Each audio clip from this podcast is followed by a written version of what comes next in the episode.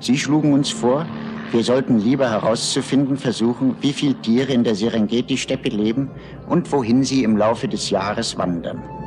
Denn erst, wenn man weiß, wo diese Tiermassen sich das ganze Jahr hindurch aufhalten, kann man die Grenzen solch eines Nationalparkes richtig abstecken. So etwas ist noch nie versucht worden. Wir glauben, dass in so riesigen und unwegsamen Weiten nur mit dem Flugzeug etwas auszurichten ist. Deswegen haben Michael und ich fliegen gelernt und sind mit einer Spezialmaschine von Frankfurt aus nach Afrika geflogen. Wir hoffen, dass wir es fertigbringen werden, die Rätsel zu lösen, die uns diese letzten großen Steppentierherden Afrikas aufgeben. Michael hat sich dazu besondere Methoden ausgedacht.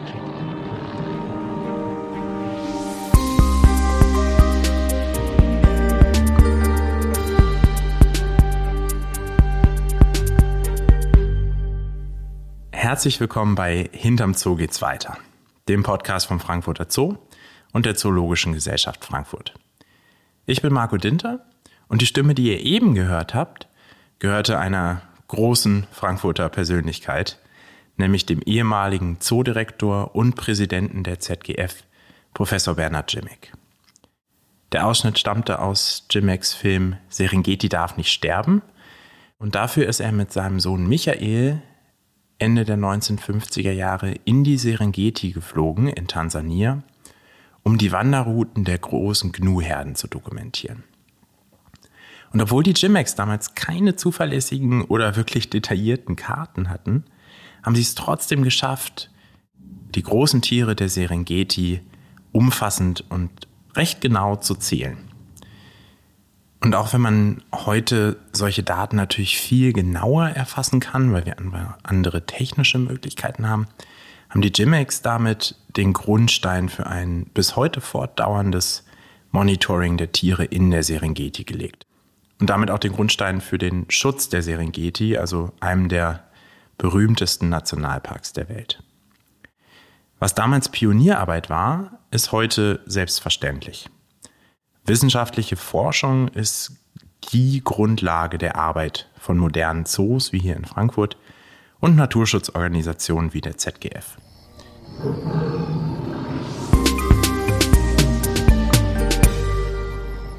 Was die Jimex damals begonnen haben, wird in der Serengeti bis heute weitergeführt. Zum Beispiel von meinem ersten Interviewgast.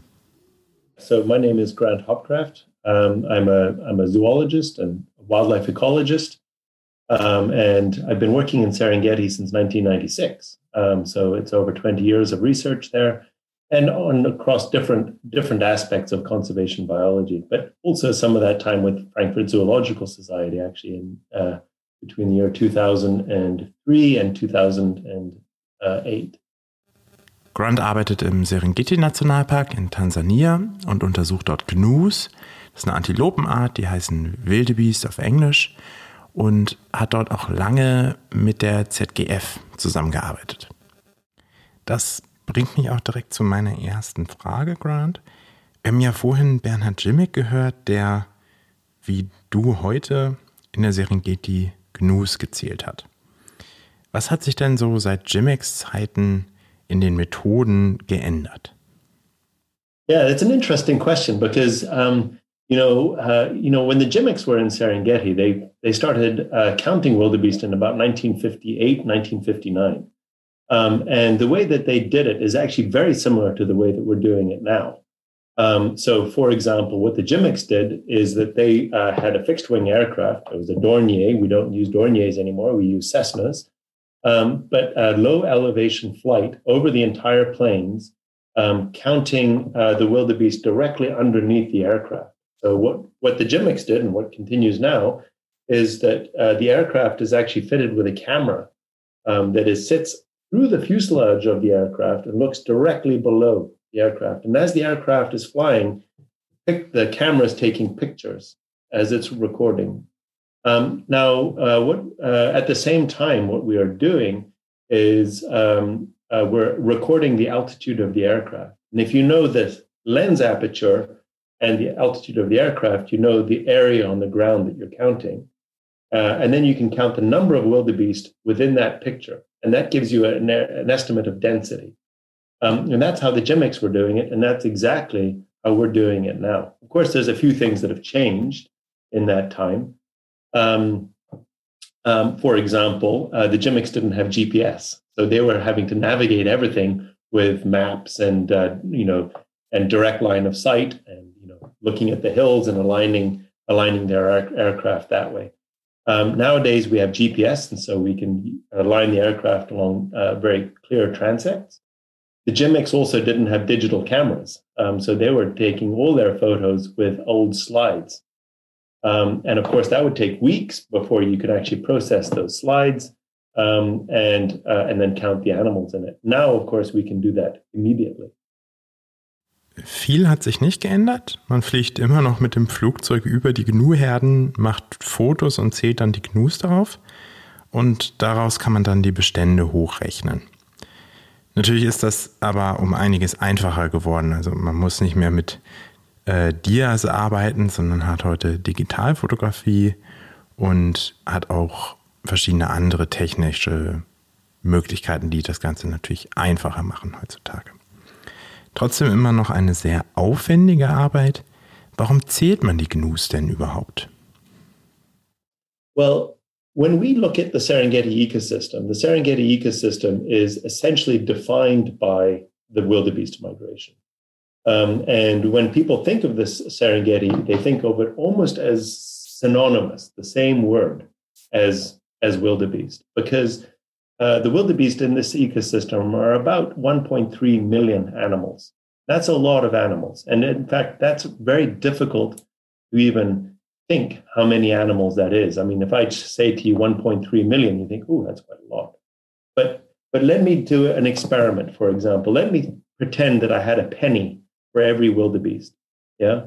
And I put one penny on top of the other penny, like this. Yeah. And I made a mountain of pennies going up that mountain of pennies would be 1.6 kilometers high. 1.6 kilometers high. Imagine a mountain of pennies, a stack of pennies, 1.6 kilometers high. And all of those pennies have to find food every day and they have to find water every day.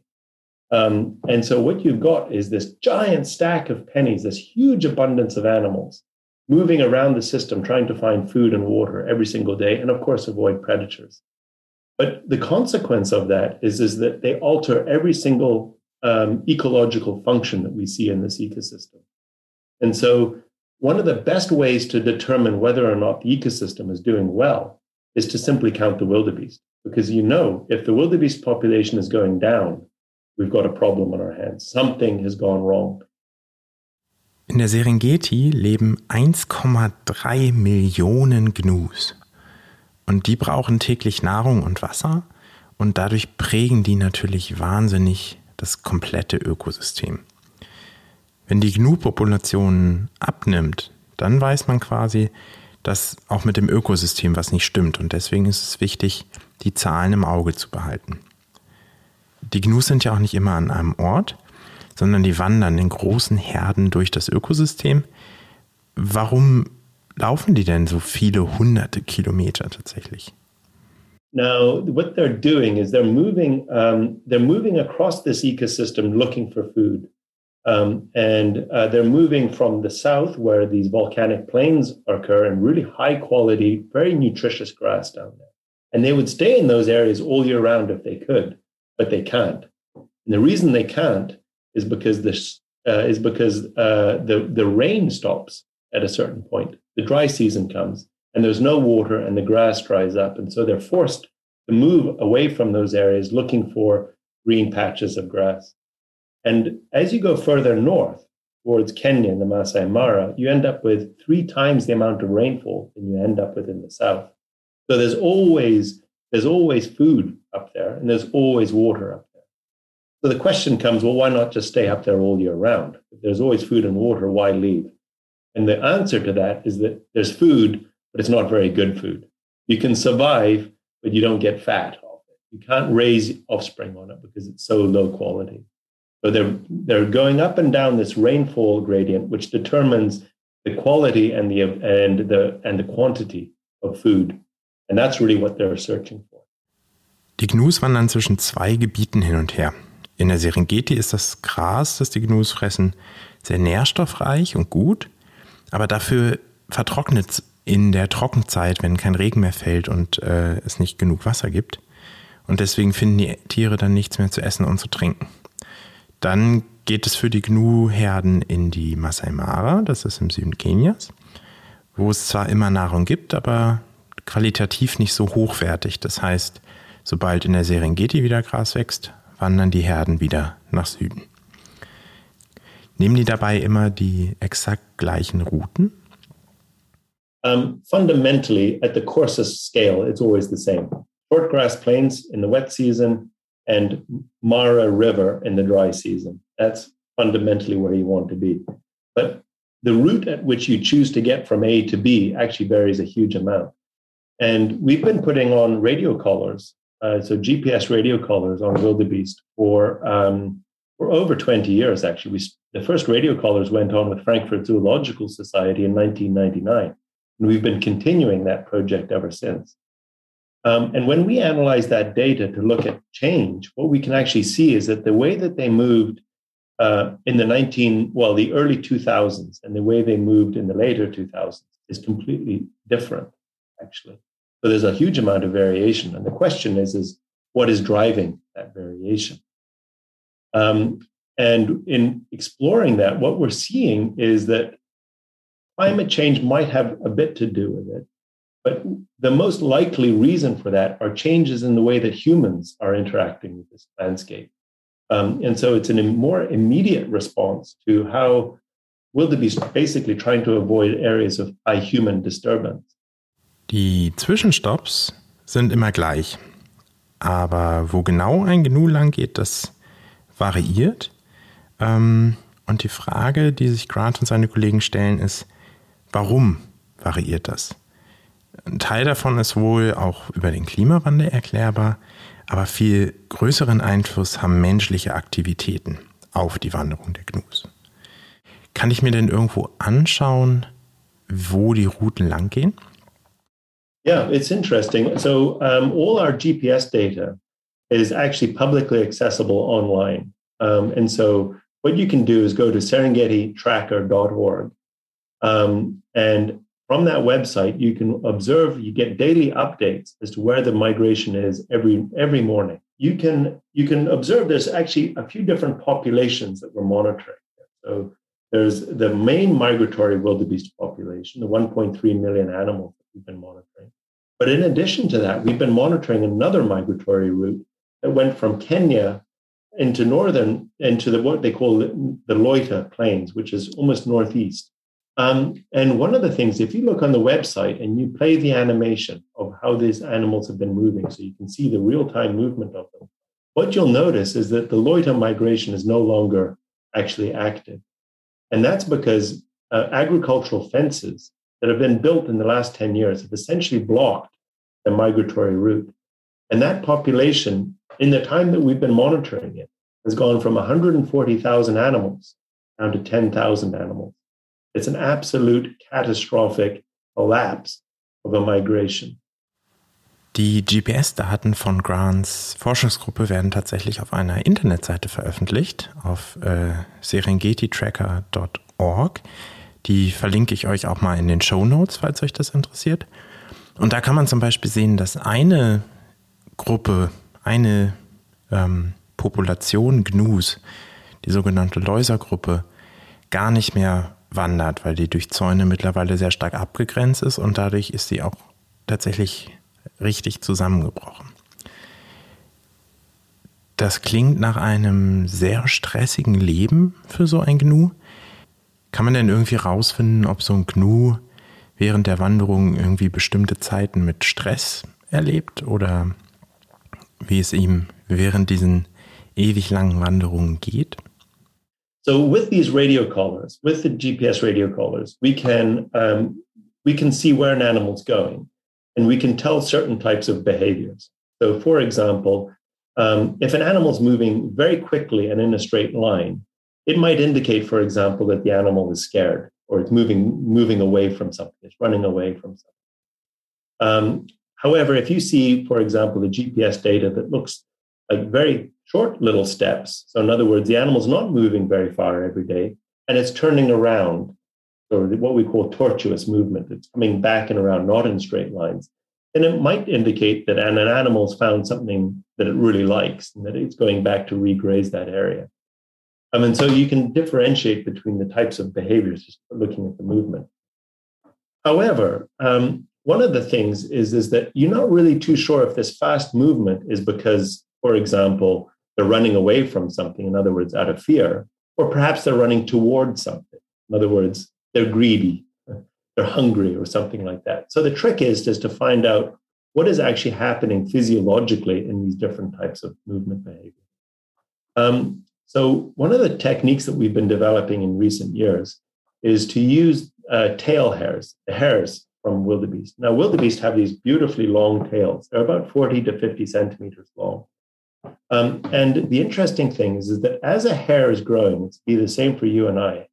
As the hair is growing, it's incorporating metabolites that are circulating within your bloodstream, right? As the hair is growing.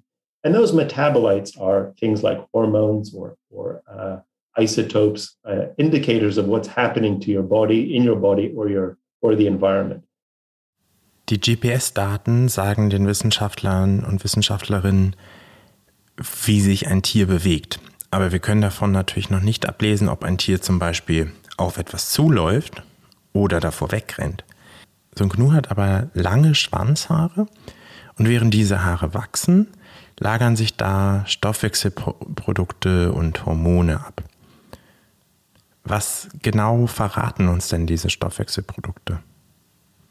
Um, it's a bit like you writing down a diary every day in which you say, you know, am I pregnant? Yes or no? How hungry am I today? Uh, how thirsty am I today? And how scared am I today? Now, if you take a hair and you chop it up into small little sections, each one of those sections represents a different time. Um, it's a bit like a tree ring or an ice core. And so, what you can do is you can analyze the hormones in each section of hair and recreate um, sort of almost like a diary of the animal's life over the last, you know, year and a half, two years.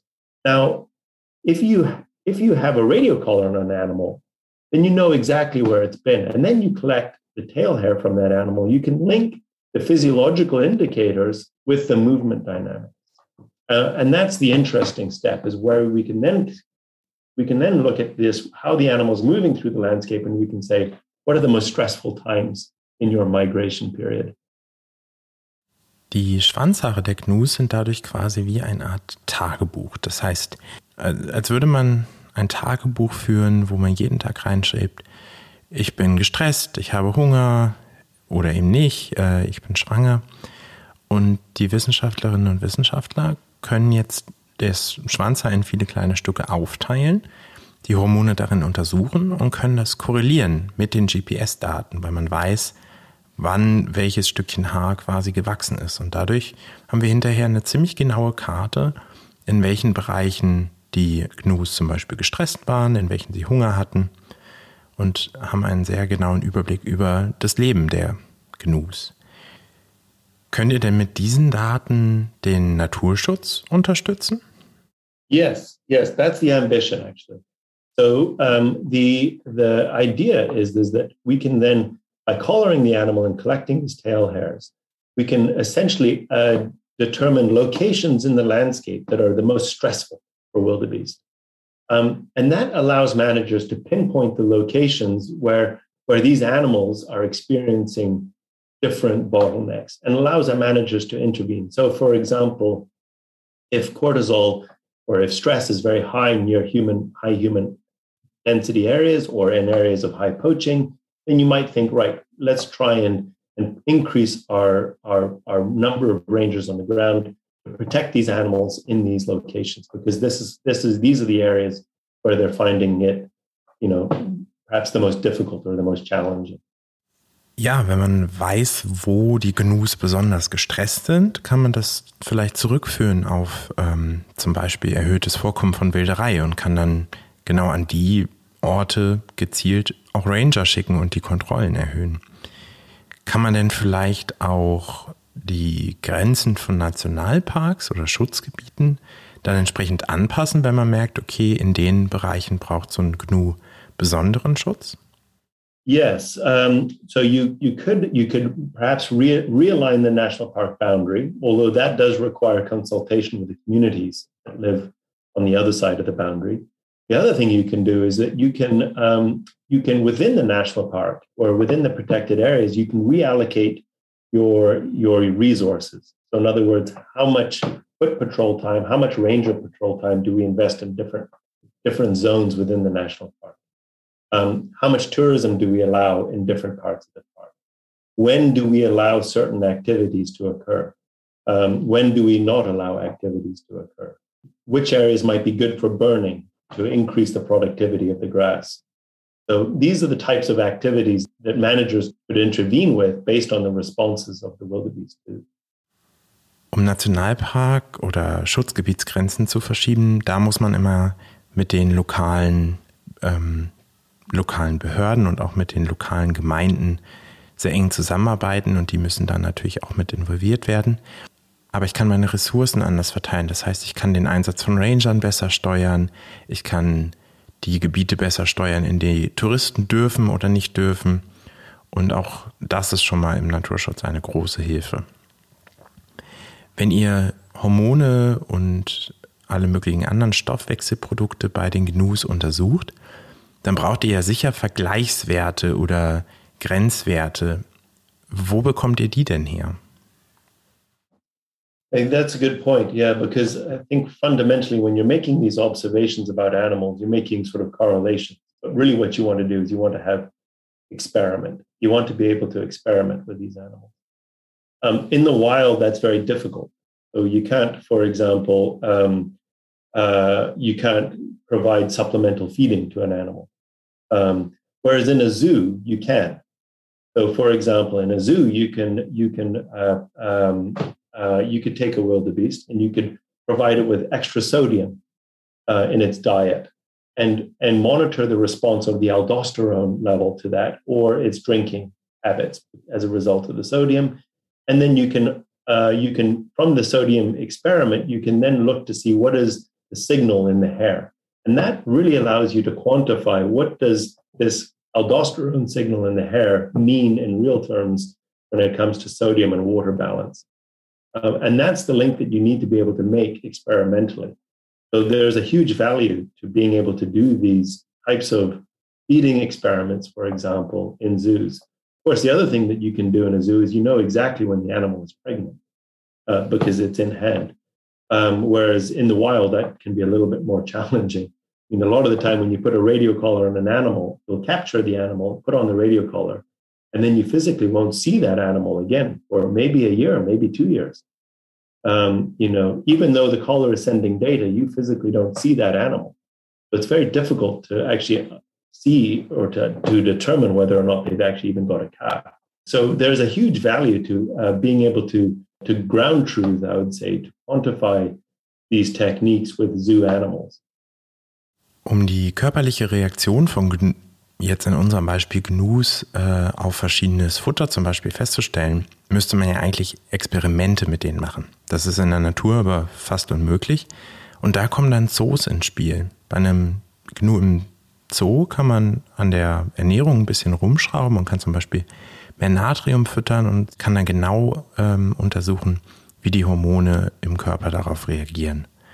Und ein anderer Bereich ist auch noch ähm, die Schwangerschaft zum Beispiel. Grant sagt gerade, dass bei vielen Tieren, die äh, ein GPS-Halsband bekommen, man überhaupt nicht weiß, ob sie vielleicht schon schwanger sind, ob sie schwanger werden, ob sie Jungtiere bekommen, weil man die Tiere gar nicht wieder quasi vor sich sieht, sondern immer nur die GPS-Daten. Und das ist natürlich was, was auch im Zoo sehr gut untersucht werden kann. Das heißt, die Zoos äh, sind ein wichtiger Grundbaustein für Grants Forschung, weil da die ganzen Grundlagenwerte überhaupt erstmal äh, untersucht und herausgefunden werden, die er dann in seiner Forschung braucht, um sie mit den Wildtieren abzugleichen.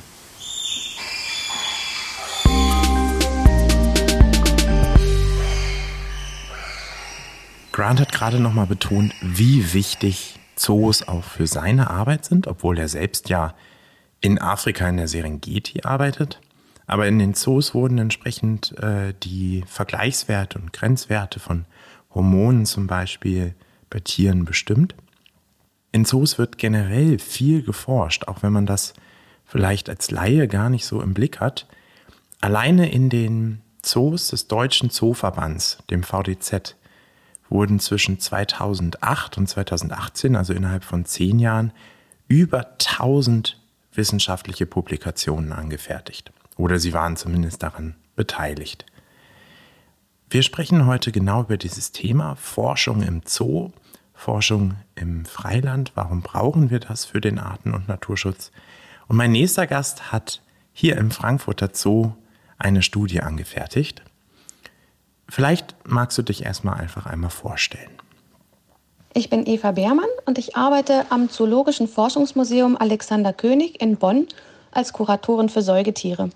In meiner Forschung interessiere ich mich vor allem für Antilopen und für ihre Verwandten. Und dazu gehören auch die Ziegen und Steinböcke, um die es in unserer Zoostudie geht. Und was genau für eine Studie habt ihr hier im Frankfurter Zoo durchgeführt? Vor zwei Jahren haben wir einen weiblichen kaukasischen Steinbock mit einem Sensorhalsband ausgestattet. Und die Sensoren messen die Beschleunigung des Kopfes in alle drei Richtungen, also rauf oder runter, links oder rechts, vorne und hinten. Eine Studentin hat dasselbe Tier dann viele Stunden lang beobachtet und das Verhalten ganz genau aufgeschrieben. Anschließend wurde das beobachtete Verhalten mit den Sensordaten korreliert. Das macht man am Computer. Und mit diesen Daten kann dann ein Algorithmus lernen, das Verhalten des Tieres vorauszusagen. Zu welchen Ergebnissen seid ihr da gekommen? Dieser ersten Studie konnten insgesamt 26 verschiedene Verhaltensweisen vom Computer erkannt werden. Das ist extrem viel. Und darunter sind zum Beispiel verschiedene Kopfpositionen, liegen, stehen, laufen, wiederkäuen, fressen, sich kratzen und so weiter. Im letzten Jahr haben wir dann außerdem noch zwei Ziegen besendet, um zu schauen, ob sich die Verhaltenserkennung auch auf andere Individuen und sogar nahe verwandte Arten übertragen lässt. Diese Daten werten wir gerade aus. Und was genau bringt uns das Wissen jetzt für die Feldforschung? Wie kann man das jetzt vom Zoo ins Freiland übertragen?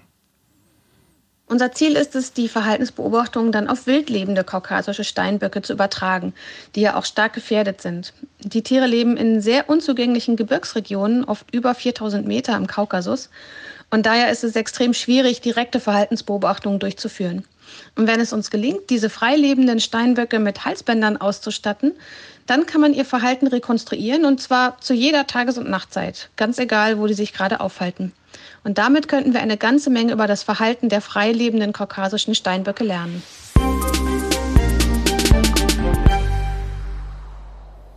Wenn es um Forschung im Frankfurter Zoo geht, da kennt sich vermutlich keiner so gut aus wie Dr. Stefan Stadler. Stefan ist stellvertretender Zoodirektor und Leiter der wissenschaftlichen Abteilung hier im Zoo.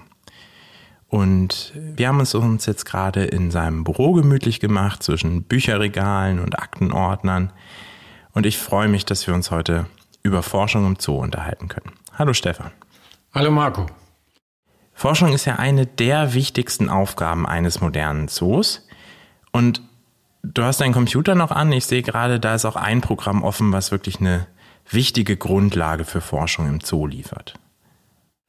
Ja, das ist das berühmte SIMS, wie wir es nennen, neudeutsch, äh, Zoological Information Management System, ähm, also ein zoologisches Informationssystem, an dem äh, sehr, sehr viele äh, Zoos international, global teilnehmen und das im Laufe der vielen Jahre, die wir jetzt schon äh, zusammenarbeiten, ähm, eine unglaubliche Datenfülle äh, mittlerweile beherbergt. Das heißt, es ist im Grunde, jedes Tier hat dann eine eigene Karteikarte. Das heißt, unser Orang-Utan Kembali hier in Frankfurt hat eine eigene Datei, wo dann drin steht, wann ist der geboren und, und so weiter. Das kann man so ausdrücken. Also das ist keine eigene Datei in dem Sinne, aber es ist eben ein Datensatz in der Datenbank. Und äh, über die Tatsache, dass wir eben viele solche Datensätze haben, kann man dann eben richtig wissenschaftlich äh, äh auch Phänomene untersuchen. Das ist ja ein großer Unterschied zu zum Beispiel Freilandforschung, wo man ja wirklich über Jahre teilweise Daten aufnehmen muss. Und wie viele Daten haben wir dann hier in der Datenbank über die Zoos schon gesammelt? Naja, also äh, wir haben weit über 20.000 Tierarten da drin, so um die 22.000. Wir haben ähm, äh, um die 10 Millionen Einzeltiere und einzelne Dateninformationen sozusagen von diesen Tieren sind, äh, liegen mittlerweile bei etwa 220 Millionen. Boah, also echt eine, eine Menge Daten. Was kann man denn daraus dann zum Beispiel ableiten? Hast du vielleicht ein Beispiel, was für Studien daraus dann entstehen? Ja, es sind äh, mit diesen Informationen äh, schon äh, viele Studien tatsächlich auch veröffentlicht worden. Also äh, wir wissen äh, von Species 360, so heißt die Organisation, die das betreibt, dass mittlerweile über 80 äh, Studien veröffentlicht sind zu unterschiedlichsten Themen. Und äh, wenn du ein Beispiel hören willst, gerade kürzlich kam eine Untersuchung zur Jungtiersterblichkeit und zur Lebenserwartung von Raubtieren äh, heraus. Da sind Daten verarbeitet worden aus äh, etwa 70 Jahren an etwa 95 äh, Tierarten.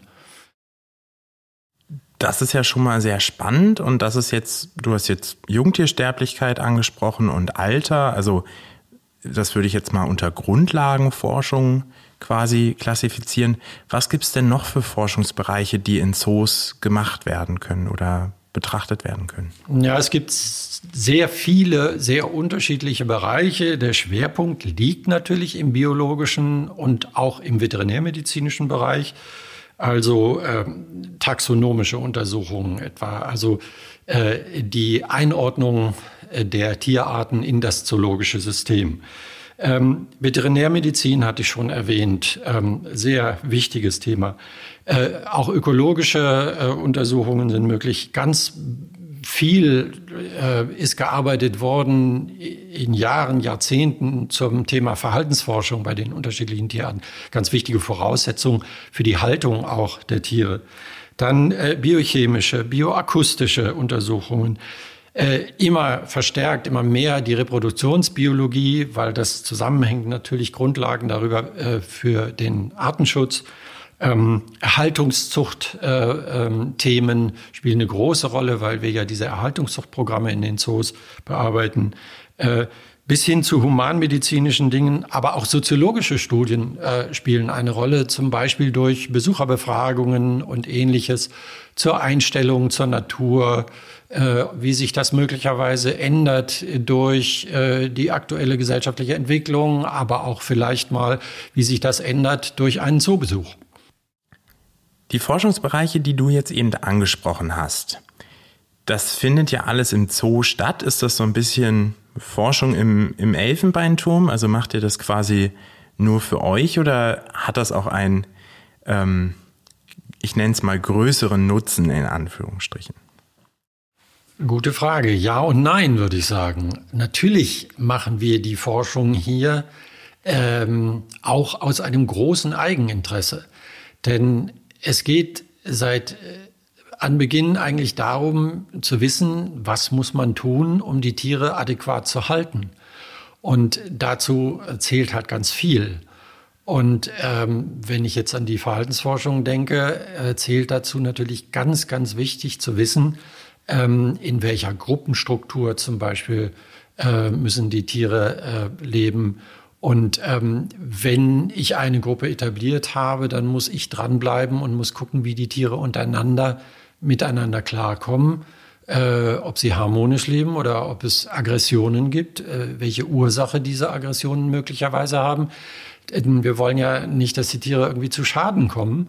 Und insofern äh, spielen diese äh, äh, Informationen eine äh, ganz, ganz wichtige Rolle. Auch im Verbund mit Freilanduntersuchungen, denn natürlich äh, müssen wir immer auch berücksichtigen, wie die Arten im Freiland leben. Also so gesehen gebe ich dir vollkommen recht, da ist auch ein, ein Anteil Elfenbeinturm dabei. Aber du hast auch eben ganz vehement Nein gesagt. Welcher Anteil ist denn nicht im Elfenbeinturm? Genau. Äh, Hintergrund all dieser Bemühungen und eben auch dieser äh, wissenschaftlichen Forschungsbemühungen ist, dass wir eine Rolle spielen wollen, einen Beitrag liefern wollen, letzten Endes zu einem ganz großen Thema dieses Erdballs der Menschheit, nämlich dem Erhalt der biologischen Vielfalt. Zoos haben äh, vor vielen Jahren äh, Professor Hediger aus der Schweiz, äh, der häufig als äh, Nestor der Tier, sogenannten Tiergartenbiologie äh, genannt wird, hat damals die vier Hauptaufgaben der zoologischen Gärten äh, definiert mit Erholung, Bildung, Forschung und Naturschutz. Und das ist eigentlich bis heute nach wie vor Stand der Dinge. Allerdings müssen wir erkennen, dass angesichts der dramatischen Veränderungen, die wir weltweit erleben müssen, durch Klimawandel, aber vor allem eben auch durch den Verlust der biologischen Vielfalt, äh, dass die Naturschutzaufgabe eigentlich doch immer wichtiger geworden ist und ähm, da ist es ganz zentral, dass die Zoos Beiträge liefern dazu. Da haben sie sich auch im Rahmen ihrer Verbandsarbeit national, international, global dazu verpflichtet. Und äh, die anderen Funktionen äh, könnte man, wenn man so will, auch als Dienstleister betrachten. Das heißt, die Forschungsaufgabe, die in einem Zoo läuft, dient letztendlich dazu, den Beitrag, den wir zum Erhalt der biologischen Vielfalt leisten können, ähm, äh, zu erhöhen. Und wie genau kann ich mir das vorstellen? Dazu gibt es eben ähm, äh, Verbindungen ganz stark von unseren Tieren in den Zoos, die sogenannten Ex-situ-Populationen, das heißt also Tierpopulationen, die außerhalb des Lebensraums leben, äh, und den eigentlichen Lebensräumen, dann spricht man von dem sogenannten In-situ-Naturschutz. Und ähm, äh, da äh, fällt mir spontan jetzt ein, meine Kollegen wird es nicht überraschen, die Socorro-Taube, äh, eine Tierart, die den meisten Menschen leider nicht bekannt ist, die ein klein, kleines Verbreitungsgebiet auf einer äh, Insel im äh, mexikanischen Ostpazifik äh, gewohnt hat, gelebt hat dort leider durch menschliche Aktivitäten ausgerottet worden ist. Und da äh, läuft gerade unter Beteiligung von mir und dem Europäischen Erhaltungszuchtprogramm eine Studie, die zeigt, wie sehr die Aktivitäten in den Zoos mit diesen Freilandarbeiten verquickt sind. Ähm, da wird die ganze Habitatstruktur analysiert, die Vegetation, die Pflanzenarten, die dort äh, äh, leben, die aber teilweise äh, verschwunden sind durch menschliche Aktivitäten und wie man sie wiederherstellen kann. Da wird äh, geguckt, wie sind denn eigentlich äh, die möglichen Einschleppungen von Krankheitskeimen, wenn wir jetzt Tiere, die äh, aus den Zoos kommen, in das natürliche Habitat zurückbringen, dann besteht immer die Gefahr, dass wir da auch Krankheitskeime mit aussetzen, die dann wiederum im schlimmsten Fall verheerende Auswirkungen auf die anderen Tierarten, die dort leben, haben könnten. Also da muss ganz viel, wenn man so will, im veterinärmedizinischen Bereich gearbeitet werden. Ähm, das Dritte ist, dass die genetische Struktur der Population, die wir da vor uns haben, auch analysiert werden muss. Es bestehen potenziell Gefahren, dass äh, die Tiere, die wir halten, vielleicht hybridisiert sind mit sehr nah verwandten Arten, ohne dass man das äh, äh, bisher eindeutig nachweisen konnte. Heute mit den wissenschaftlichen Methoden kann man das. Also man sieht, da sind ganz viele Wissenschaftsbereiche, die ineinander greifen müssen, damit so ein Projekt am Ende erfolgreich sein kann. Und diese ganzen verschiedenen Bereiche, alles, um die Socorro-Taube wieder zurück auf die Insel zu bringen. Ganz genau. Eine Tierart, die ausgestorben ist, ist weg für immer. Extinction is forever, heißt es so schön im Neudeutschen. Und dagegen wehren wir uns. Äh, jede Tierart hat einen ganz wichtigen Platz äh, in dem Ökosystem, in dem sie vorkommt. Und wir wollen alles tun dafür, dass dieser Verlust an diesen wertvollen Arten minimiert wird. Das geht und das geht natürlich nur auf wissenschaftlicher Basis. Da kommen wir mit Anekdoten nicht weiter, sondern da müssen wir fundierte Kenntnisse haben in all diesen Bereichen, die für diese Tierarten relevant sind.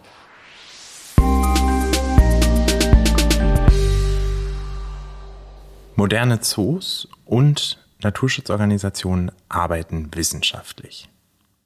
In Zoos lassen sich Tiere leichter erforschen. Die dort gesammelten Daten helfen dann dabei, das Verhalten der Tiere in der Wildnis besser zu verstehen. Und die Erkenntnisse aus der Forschung im Freiland helfen, die Haltungsbedingungen in Zoos zu verbessern. Werner Jimmick hat mit seiner Arbeit in der Serengeti Studien begründet, die bis heute andauern. Allerdings haben wir heute natürlich deutlich bessere Methoden als damals.